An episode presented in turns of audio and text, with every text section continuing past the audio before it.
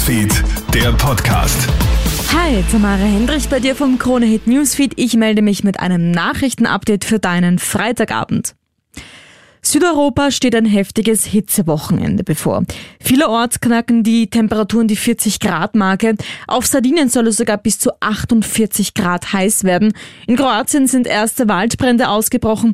In Griechenland werden antike Sehenswürdigkeiten wie die Akropolis für mehrere Stunden geschlossen, wenn es zu heiß wird. Auch ein Rekord könnte dieses Wochenende geknackt werden.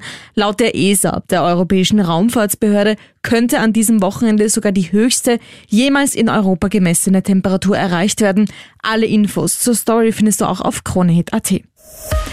20 Jahre Haft. So lautet das heutige Urteil gegen einen 36-jährigen Türken am Wiener Landesgericht.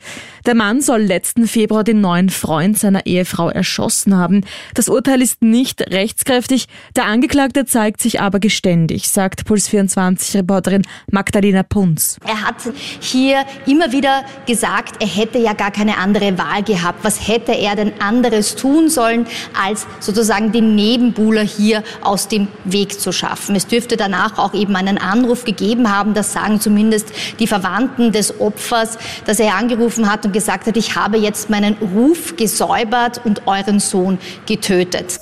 Russland verbietet ab sofort Geschlechtsumwandlungen. Ein entsprechendes Gesetz ist jetzt verabschiedet worden. Auch Ehen, in denen ein Partner in der Vergangenheit sein Geschlecht angepasst hat, sollen annulliert werden.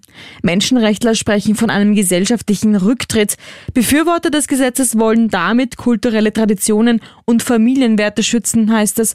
Alle Infos auch online für dich auf kronehit.at. Die Schauspielerinnen und Schauspieler in Hollywood streiken. Trotz wochenlanger Verhandlungen hat sich die Gewerkschaft der Schauspieler nicht mit dem Verband der Film- und Fernsehstudios einigen können. Die Darstellerinnen und Darsteller fordern ja vor allem bessere Vergütung und eine Absicherung gegen den Einsatz von künstlicher Intelligenz. Gemeinsam mit dem Streik der Drehbuchautoren ist das jetzt ein herber Schlag für die Filmindustrie.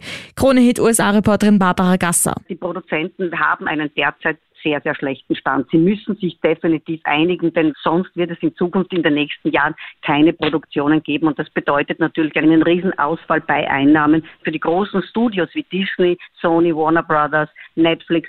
Die haben dann Milliardenausfälle. So, Barbara Gasser. Und das war's jetzt auch schon von mir. Alle Updates checkst du dir wie immer im Kronehit Newsfeed oder online auf kronehit.at. Schönes Wochenende. Kronehit Newsfeed, der Podcast.